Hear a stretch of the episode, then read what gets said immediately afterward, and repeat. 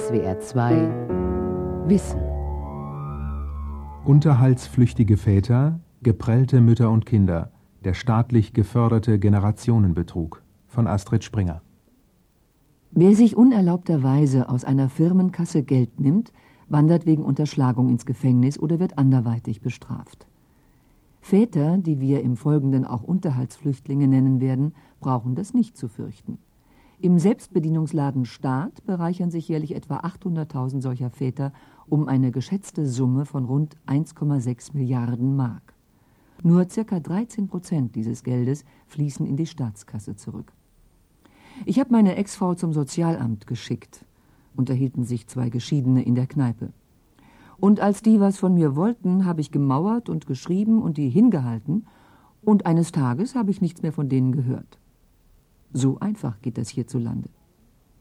Was die beiden und offensichtlich auch die restlichen 800.000 nicht wahrhaben wollen, ist, dass für die Unterhaltslasten, denen sie sich entziehen, die Gemeinschaft aufkommen muss.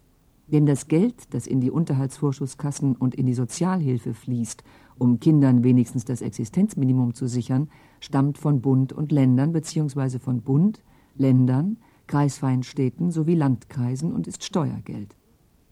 Unterhaltsvorschuss und Sozialhilfe sind vom Gesetzgeber nicht als verlorene Subventionen für zahlungsunwillige Väter gedacht worden. Sie sind ausschließlich für Menschen in Notlagen bestimmt, die diese Notlage aus eigenen Kräften nicht mehr bewältigen können. Es gibt eine wachsende Zahl von Vätern, die nach einer Scheidung wirklich nicht zahlen können, weil sie zum Beispiel arbeitslos geworden sind oder zu wenig verdienen oder selbst Sozialhilfe beziehen. Noch zahlreicher sind aber die, die zahlen könnten, aber nicht wollen. Das sind in erster Linie geschiedene Väter, nicht etwa die Väter von nicht-ehelichen Kindern. Peter Kneis, 45 Jahre alt, gehört auch zu den Geschiedenen. Die Ehe mit seiner 39-jährigen Frau Ingrid hatte er aufgekündigt wegen einer neuen Liebe. Bis zur Scheidung unterhielt der rührige Selbstständige zwei Firmen, ein Holzbauunternehmen und einen Autoverwertungsbetrieb. Noch während der Trennungszeit meldete er mit dem Holzbau Konkurs an und überschrieb die Autoverwertung seiner zweiten Frau.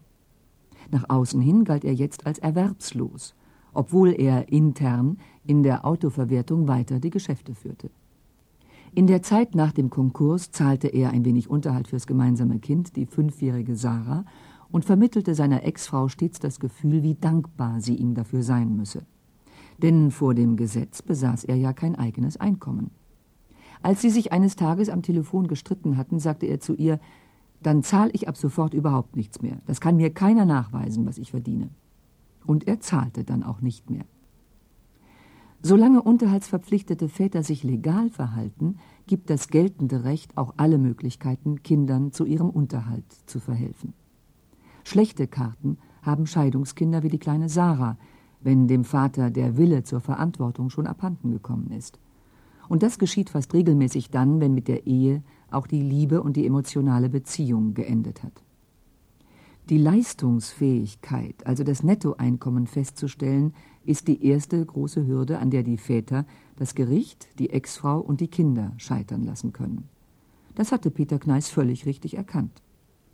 Das Gesetz verpflichtet ihn, Unterlagen über sein Einkommen vorzulegen. Jede Art von Einkommen zählt, zum Beispiel Einkünfte aus Renten, Zuschüsse aller Art, Gefahren- und Schmutzzulagen, Spesen, Steuerrückerstattungen, Weihnachts- und Urlaubsgeld. Wenn er dieser Pflicht nicht nachkommt, kann das Familiengericht von Amts wegen beim Finanzamt, bei Arbeitgeber, bei Kranken-, Renten- und Lebensversicherern Auskünfte über seine finanziellen Verhältnisse einholen. Aber praktisch nützen dem Familiengericht die schönen neuen Auskunftsrechte gar nichts, wenn die Zahlungsbereitschaft fehlt. Dann nämlich gibt es ungezählte Tricks, sie zu umgehen. Peter Kneis konnte davon gleich zwei anwenden, da er selbstständig und Inhaber zweier Firmen war. Mit der einen meldete er, wie gesagt, Konkurs an und die andere übertrug er seiner zweiten Frau. Damit war er gegenüber den Behörden und dem Familiengericht, auch das wurde schon erwähnt, ohne eigenes Einkommen. Ob es sich in anderen Fällen um eine Arztpraxis oder einen Pizzaimbiss handelt, was der säumige Vater wirklich verdient, ist kaum herauszukriegen. Ein gerade noch boomendes Geschäft schreibt nach der Scheidung plötzlich rote Zahlen. Es werden Bilanzen frisiert. Steuerberater und Klient, aber auch Arbeitnehmer und Arbeitgeber kommen oft überein, den Vater gegenüber dem Gericht ärmer zu machen, als er ist. Hat der Steuerberater die Steuererklärung unterschrieben, erscheint sie als nahezu unangreifbar. So mancher nicht selbstständige Vater kündigt seine gut bezahlte Festanstellung und meldet sich arbeitslos. Der Verdacht liegt nahe, dass er freiberuflich weiterarbeitet. Ihm das aber nachzuweisen, ist fast immer unmöglich. Einnahmen aus Schwarzarbeit können verschwiegen und Nebenjobs der rüstigen Oma oder anderen Verwandten zugeschlagen werden. Typisch für das Einverständnis zwischen Arbeitnehmer und Arbeitgeber zum Nachteil von unterhaltsberechtigten Kindern sind zum Beispiel die Einkommensbescheinigungen von Taxifahrern. Sie liegen gern konstant bei 1600 Mark monatlich übers Jahr gesehen, also gerade so am Selbstbehalt. Der Selbstbehalt beträgt in Westdeutschland ca. 1500 Mark. Das ist der monatliche Betrag, der den Vätern zu ihrem eigenen Lebensunterhalt übrig bleiben muss. Taxifahren ist ein Saisongeschäft und Weihnachten die lukrativste Zeit mit höheren Einnahmen, die in die Unterhaltsberechnung dann nicht eingehen. Aber was kann das Familiengericht tun, wenn der Taxiunternehmer seinem Fahrer nun mal 1600 Mark Monatseinkommen bestätigt? Der Chef bescheinigt einfach nur den Tariflohn. Was nach dem Unterhaltsrecht illegal ist, ist steuerrechtlich zwar auch nicht erlaubt, wird aber nicht aufgeklärt, weil es zu viel Zeit in Anspruch nähme. Der Deal zwischen unterhaltspflichtigem Vater und seinem Arbeitgeber scheint gang und gäbe zu sein. Einkommensteuererklärungen sind erst in einem Jahr fällig. Auch das spart in der Zwischenzeit den Unterhalt fürs Kind.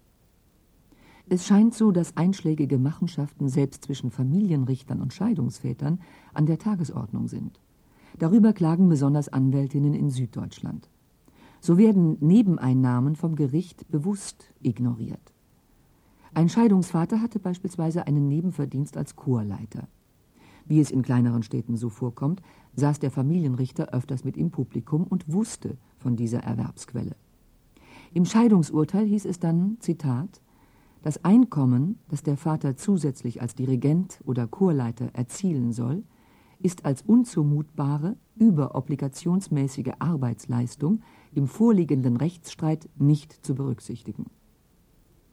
Schulden mindern regelmäßig die Unterhaltspflicht, vorausgesetzt, sie sind während der Ehe von Vater und Mutter gemeinsam gemacht worden. Das ist konsequent, denn die Höhe des Unterhaltes bemisst sich nach den Lebensverhältnissen der Eltern. Das heißt, das Kind, das in einer Villa in Freiburg wohnt, hat einen höheren Lebensstandard und bekommt mehr Unterhalt als das Kind einer fünfköpfigen Familie in einer Dreizimmerwohnung in Pirmasens. Neue Schulden, solche, die der Vater nur für eigene Anschaffungen nach dem Ende der Ehe gemacht hat, müssen grundsätzlich unberücksichtigt bleiben. Eine Ausnahme gilt für den Fall, dass die Anschaffungen, wie es im Gerichtsdeutsch heißt, unvermeidbar und angemessen waren. Ist ein Teil des Hausrates in der Scheidungsfamilie bei Frau und Kindern verblieben, dann darf der Kredit für neue Möbel im angemessenen Rahmen auf die Unterhaltsverpflichtung angerechnet werden. Aber obwohl die finanziellen Verhältnisse angespannt sind, stürzen sich zu viele Väter zum Beispiel in den Kauf eines neuen Autos.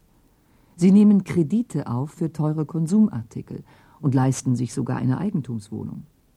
Plötzlich müssen sie Beiträge für den Reitverein oder den Tennisclub entrichten.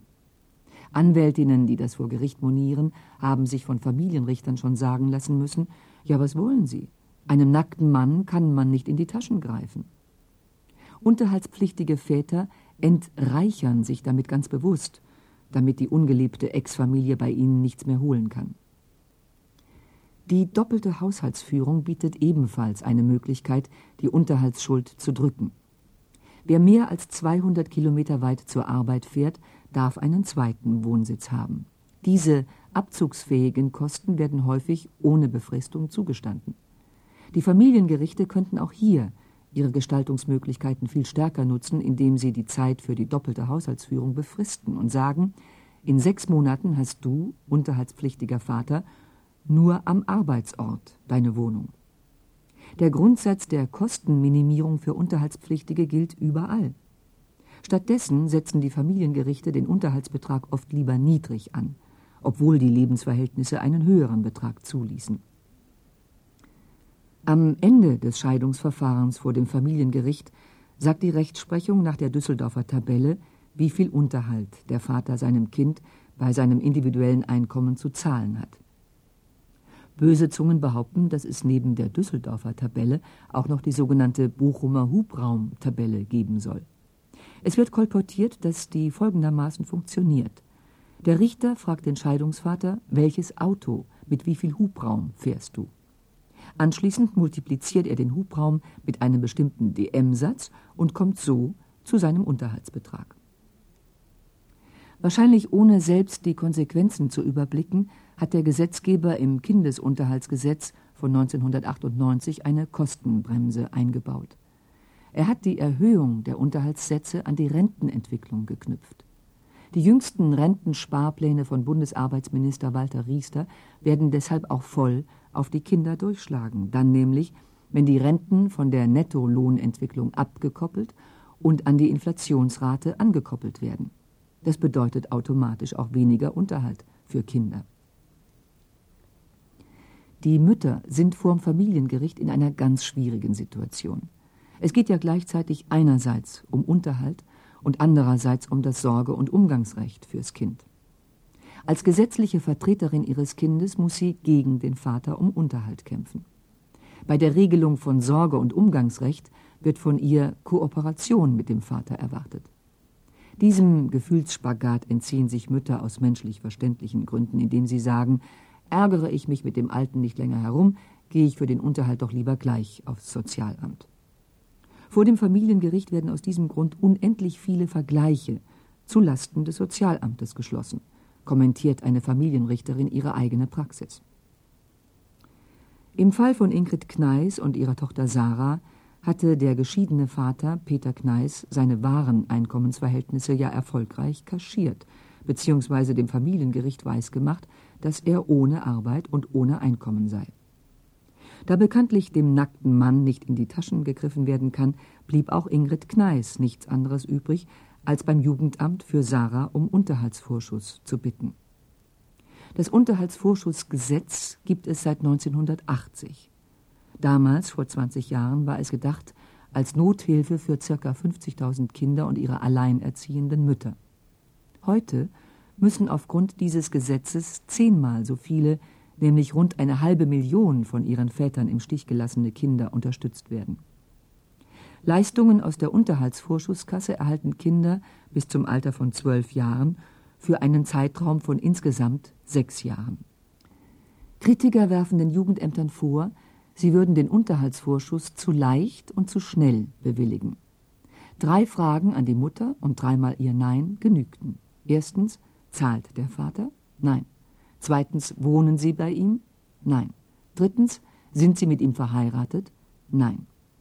Die Mutter, die die Scheidungsurkunde oder die Geburtsurkunde ihres Kindes dabei habe, bekomme den Bescheid über den Unterhaltsvorschuss gleich mit. Andererseits muss zur Verteidigung der Jugendämter gesagt werden, wenn die Mutter für ihr Kind aufs Amt kommt, ist die finanzielle Not daheim schon groß. Viel geprüft und vertröstet kann da nicht mehr werden. Und was sie an Unterhaltsvorschuss zu erwarten hat, sind keine Reichtümer. Je nach Alter des Kindes 230 Mark für die bis Fünfjährigen und 306 Mark für die bis Zwölfjährigen. Das ist wenig genug in Anbetracht eines realistischen Kindesbedarfs von 600 bis 800 Mark im Monat. Wenn das Jugendamt zahlt, darf es sein Geld direkt vom Vater zurückfordern. Das Jugendamt steht im Prinzip vor demselben Problem wie das Familiengericht. Es muss die Detektivfrage lösen, wer drückt sich und wer kann wirklich nichts berappen. Es hat auch dieselben Auskunftsrechte wie das Familiengericht, kann also zum Beispiel beim Arbeitgeber oder der Renten- und Krankenversicherung Informationen abfordern. Viele engagierte Familienrechtsanwältinnen klagen, Mitarbeiterinnen und Mitarbeiter in den Jugendämtern geben sich zu schnell zufrieden, sie haken nicht nach. Auch der Sachbearbeiter von Ingrid Kneis beschied sie, wir können nichts machen. Ihr Mann hat doch Konkurs angemeldet. Im Fall Kneis kam die Wende mit einem Personalwechsel. Die neue Frau im Jugendamt ging energisch zu Werk. Sie forderte Peter Kneis auf, sich eine Arbeit zu suchen, damit er den Unterhalt für seine Tochter zahlen könne. Das darf und das muss sie von Gesetzes wegen, und der unterhaltspflichtige Vater muss seinerseits nachweisen, dass er sich um Arbeit bemüht. Peter Kneis antwortete darauf, er arbeite in der Firma seiner Frau nur auf 630 Marks Basis. Die Sachbearbeiterin drängte ihn erneut, er möge sich eine andere Arbeitsstelle suchen. Nun räumte er zwar ein, bei seiner Frau angestellt zu sein, er verdiene aber nur 1600 Mark netto im Monat. Peter Kneis blieb immerhin greifbar. Ganz aussichtslos ist die Verwirklichung des Unterhaltsanspruchs, wenn Väter die Arbeitsstelle aufgeben, den Wohnort wechseln und nicht mehr auffindbar sind. Eine ganze Reihe von ihnen setzt sich ins Ausland ab oder verschwindet in einem Untermietverhältnis. Es werden zwar die rechtlichen Voraussetzungen für eine Zwangsvollstreckung geschaffen, aber dann ist der Vater nicht da oder beim Vater kein Geld vorhanden. Im Zwei- oder Drei-Jahres-Rhythmus werden eidesstattliche Versicherungen abgelegt, dass weiterhin bei ihm nichts zu holen ist. Wieder müssten zum Beispiel bei Selbstständigen Bilanzen, Verlust- und Gewinnrechnungen geprüft werden. Aber um die lesen zu können, braucht es spezielle Kenntnisse, die in der Ausbildung beim Jugendamt nicht vermittelt werden. Also entscheiden die individuelle Lebenserfahrung und die Findigkeit über den Erfolg einer Geldeintreibung. Belohnt wird das persönliche Engagement der Mitarbeiterinnen und Mitarbeiter nicht. Wer seine Zeit der Einziehung widmet und dort erfolgreich ist, hinkt zwangsläufig bei der Bewilligung hinterher und riskiert am Ende noch eine Dienstaufsichtsbeschwerde. Alle deutschen Jugendämter leiden an chronischem Personalmangel. Personal ist in Berlin beispielsweise so knapp, dass die Mitarbeiterschaft dort jetzt erst die Rückstände von 1993 aufarbeiten kann. Schulden ließen sich auch von Inkassobüros eintreiben. Vielleicht wäre das Geld, das die Jugendämter mangels eigener Sachkenntnis für teure Gutachten ausgeben, um die Leistungsfähigkeit der Väter festzustellen, beim Inkassobüro besser angelegt. Hamburg prüfte diese Möglichkeit, musste aber die Idee aus Kostengründen und wegen des Datenschutzes wieder ad acta legen. Im Ganzen betrachtet leistet das Jugendamt bei der Rückforderung von Unterhaltsvorschuss Sisyphusarbeit. Selten gibt es Grund zur Freude. Jüngst konnte ein Jugendamt einen zahlungsflüchtigen Vater zu fassen kriegen, dem die neu eingeführte Meldepflicht und die Besteuerung eines 630-Mark-Jobs neben seinem Haupteinkommen zum Verhängnis wurde. Das Finanzamt hatte dem Jugendamt mitgeteilt, es sei ein Freistellungsauftrag gestellt worden. Damit stand fest, der Mann hat Einkommen. Vielleicht fehlt bei den Jugendämtern auch generell das Interesse, ihr Geld zurückzuholen. Den Unterhaltsvorschuss zahlen Bund und Länder je zur Hälfte. Die Jugendämter in den Kommunen haben nichts davon, wenn sie sich um Rückzahlung bemühen, denn das Geld fließt in die Kassen von Bund und Ländern. Möglicherweise wird sich das bald ändern. Das Sparpaket von Bundesfinanzminister Hans Eichel sieht vor, auch die Gemeinden für den Unterhaltsvorschuss mit 200 Millionen Mark heranzuziehen. Dann hätten sie ein eigenes Rückforderungsinteresse. Wenn das Kind zwölf Jahre alt geworden ist, endet die Zuständigkeit der Unterhaltsvorschusskassen. Nun tritt die Sozialhilfe voll ein. Sie hat eventuell auch schon vorher Geld zugeschossen, also ergänzend Zuschuss geleistet, wenn der Unterhaltsvorschuss fürs Kind nicht reichte. Im Sozialhilferecht begegnet uns eine neue Variante, wie unterhaltsflüchtige Väter schon von Staatswegen entlastet werden, diesmal auf Kosten der Mütter. Dazu muss man wissen, dass im Familienrecht der Elternteil, bei dem das Kind lebt, im Prinzip seine Unterhaltspflicht durch Betreuung und Erziehung erfüllt. Der familienferne Elternteil, wie es im Amtsdeutsch heißt, muss Unterhalt in Geld leisten. Das öffentliche Recht, also das Sozialhilferecht, bricht mit diesem Prinzip.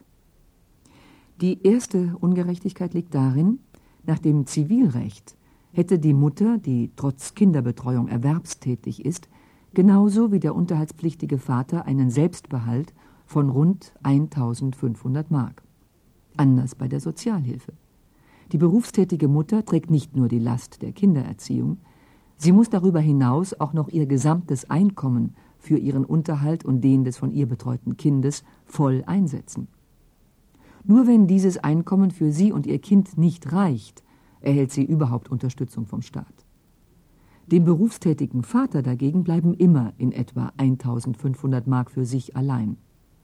Damit spart die Sozialhilfe eine Menge Geld. Viele Teilfamilien werden aus der Sozialhilfe ausgegrenzt, weil sich die Mütter sozusagen den Luxus erlauben, für sich selbst zu sorgen. Die zweite Ungerechtigkeit, auch das Kindergeld muss sich die Alleinerziehende als Einkommen anrechnen lassen. Kindergeld zahlt das Finanzamt. Es ist nach dem Willen des Gesetzgebers nicht fürs Kind, sondern für Vater und Mutter gedacht. Es soll einen finanziellen Ausgleich für Erziehung und Betreuung darstellen. Es ist deshalb nicht korrekt, dass für die Berechnung von Sozialhilfe Kindergeld als Einkommen angerechnet wird. Erneut fallen viele Alleinerziehende mit Kindern, die sich gerade so am Existenzminimum entlanghangeln, durch die zusätzlichen 250 Mark Kindergeld aus der Sozialhilfe heraus. Auch das Sozialamt hat die Möglichkeit, überall Auskünfte über das Einkommen des Vaters einzuholen. Bis sich aber die verschiedenen Institutionen geäußert haben, vergehen Monate. Gegenüber dem Vater kann das Sozialamt Zwangsgelder verhängen und Stufenklage erheben, erst auf Auskunft, dann auf Zahlung, wenn er sein Einkommen nicht offenlegt. Das bedeutet enormen Zeitaufwand, ist also personalintensiv und dann kann es passieren, dass die Auskunft während des Prozesses erteilt wird und es sich herausstellt, es ist nichts zu holen. Dann war die ganze Arbeit für die Katz, stöhnen Sozialamtsmitarbeiter. Am liebsten würden sie selbst losgehen und beim zahlungsunwilligen Vater an der Haustür klingeln. Aber das dürfen sie von Rechts wegen nicht. Ob im Familienrecht, bei den Unterhaltsvorschusskassen des Jugendamtes oder bei der Sozialhilfe, sein Geld sieht der Staat nur ausnahmsweise wieder. Der Vater, der keinen Kindesunterhalt zahlen will, kann sich fast immer entziehen. Der Staat hilft dabei noch selbst mit, seine Rückzahlungsansprüche zu reduzieren und zu vereiteln. Zum Jahresanfang 1999 hat sich der Gesetzgeber sein dickstes Kuckucksei ins Nest gelegt, ohne es zu merken. Er hat die Regeln über den Schuldenerlass in Kraft gesetzt, dabei aber nicht an die unterhaltspflichtigen Väter gedacht. Wenn Väter Jahre und Jahrzehnte keinen Unterhalt zahlen, laufen fünf- oder sogar sechsstellige Beträge auf. Wenn sie dann ein Entschuldungsverfahren durchlaufen, haben sie an ihrem Kind sehr, sehr viel Geld gespart, zu Lasten aller Steuerzahler. Was tun mit den säumigen Vätern? Ist immer noch die Frage. Auch Ingrid Kneis und ihre Sachbearbeiterin im Jugendamt hatten sich diese Frage gestellt und als Antwort darauf die Unterlagen von Peter Kneis zum Strafrichter geschickt. Sie schrieben ihm, dass er am Tag der Konkurseröffnung die zweite Firma auf seine zweite Frau überschrieben habe. Endlich geschah etwas. Der Richter lud den säumigen Vater vor. Der Termin dauerte fünf Minuten. Peter Kneis erklärte, er sei eigentlich arbeitsunfähig. Der Richter forderte ihn daraufhin auf, eine Arbeitsunfähigkeitsbescheinigung vorzulegen. Ein Arzt, der die ausgestellt hätte, fand sich aber auch nach einem Dreivierteljahr nicht. Schließlich erging ein Beschluss, Peter Kneis musste für seine inzwischen achtjährige Tochter Sarah monatlich 450 Mark zahlen. Allerdings keinen Pfennig für die zurückliegende Zeit und im Voraus befristet auf ein Jahr. Dieses Ende ist fast so etwas wie ein Happy End und deshalb untypisch. Auf die Verletzung der Unterhaltspflicht stehen zwar bis zu drei Jahre Freiheitsentzug oder Geldstrafe, aber sie werden kaum je verhängt. Strafrichter nehmen die Unterhaltspflichtverletzung leider nicht ernst, klagen deren Kolleginnen und Kollegen von den Familiengerichten. Wer sich nach der Scheidung in die Erwerbslosigkeit verabschiedet hat, dem ist eine Straftat wegen verschuldeter Arbeitslosigkeit schwer nachzuweisen, sagen die Strafrichter. Oder sie stellen das Strafverfahren wieder ein, nachdem ein paar Monate lang gezahlt und sozusagen guter Wille demonstriert wurde. Reicht es dann doch mal zu einer Verurteilung, liegt sie bei Ersttätern im Schnitt bei drei Monaten auf Bewährung. Von Geldstrafen sehen die Gerichte gleich ab, weil dann die Kinder erst recht das Nachsehen haben. Der Weg über die Strafjustiz ist noch aus anderen Gründen eine Sackgasse. Wer im Gefängnis sitzt, kann nicht erwerbstätig sein und deshalb auch keinen Unterhalt zahlen. Und das wenige, was im Gefängnis zu verdienen ist, dient als Starthilfe für den Gefangenen nach seiner Entlassung. Viele Mütter scheuen sich auch Strafanzeige zu erstatten. Im Verband der alleinerziehenden Mütter und Väter hat man die Erfahrung gemacht, wenn die Kinder älter seien, schlage die Anzeige der Mutter gegen den Vater auf die Mutter zurück. Dass der Papa angeklagt wurde, verzeihen ihr die Kinder nie. Pikanterweise wäre die neuerdings diskutierte elektronische Fußfessel genau die richtige Strafmaßnahme, unterhaltspflichtverletzende Väter doch noch zum Zahlen zu bringen. Mit dieser modifizierten Freiheitsstrafe könnten sie nämlich unter Aufsicht der Justiz arbeiten gehen und ihre Unterhaltsschulden abtragen. Ohne Mühe wäre zu überprüfen, ob und wo der Delinquent arbeiten geht und was er dort verdient. Im Vorfeld einer so hässlichen Strafe gäbe es allerdings noch andere Möglichkeiten, die Väter zur Kasse zu bitten und ihren Kindern zu ihrem Unterhalt zu verhelfen. Vier Vorschläge sollen hier gemacht werden. Das Familiengericht könnte den Vater verpflichten, einen Kredit für den Unterhalt seines Kindes aufzunehmen. Wenn ein Kredit für neue Möbel erlaubt ist, warum nicht auch für den Kindesunterhalt? Was die Sozialhilfe angeht, könnten Alleinerziehende so behandelt werden, dass sie ihr Erwerbseinkommen für sich allein verbrauchen dürften und insoweit nicht zum Kindesunterhalt in Bar beitragen müssten. Was das Steuerrecht anbelangt, müsste alles, was von Alleinerziehenden in Bar fürs Kind aufgebracht würde, steuerfrei bleiben. Im Erbrecht müsste dafür gesorgt werden, dass Erbschaften nicht verheimlicht und viel stärker als bisher für Unterhaltsleistungen herangezogen werden dürfen. Und um noch zwei vorbildliche Beispiele aus dem Ausland zu nennen, Frankreich zieht im vereinfachten Verwaltungsverfahren den Unterhalt ein und schlägt gleich noch 10 Prozent als Säumnisgebühr drauf. Die Erfolgsquote beträgt 80 Prozent. Also 80 Prozent aller Unterhaltspflichtigen zahlen. Und in den USA wird der Führerschein eingezogen, wenn Väter nicht zahlen wollen. Bekanntlich ist des Mannes liebstes Kind auch in Deutschland das Auto und für dieses Kind hat er immer Unterhalt übrig.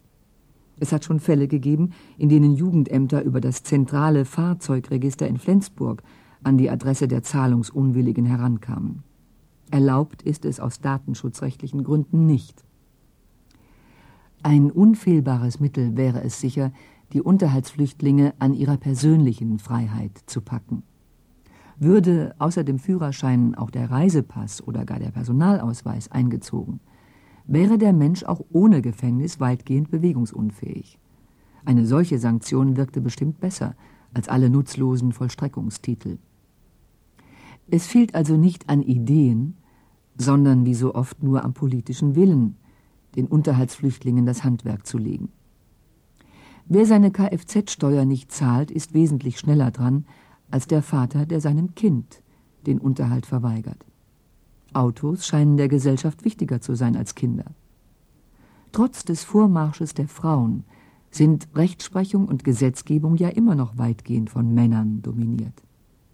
Könnte der lässige Umgang mit den Unterhaltsschuldnern seinen Grund vielleicht auch darin haben, dass unter den Geschlechtsgenossen einfach ein Auge zugedrückt wird?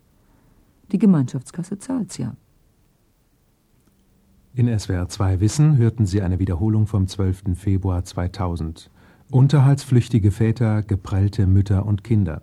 Der staatlich geförderte Generationenbetrug von Astrid Springer.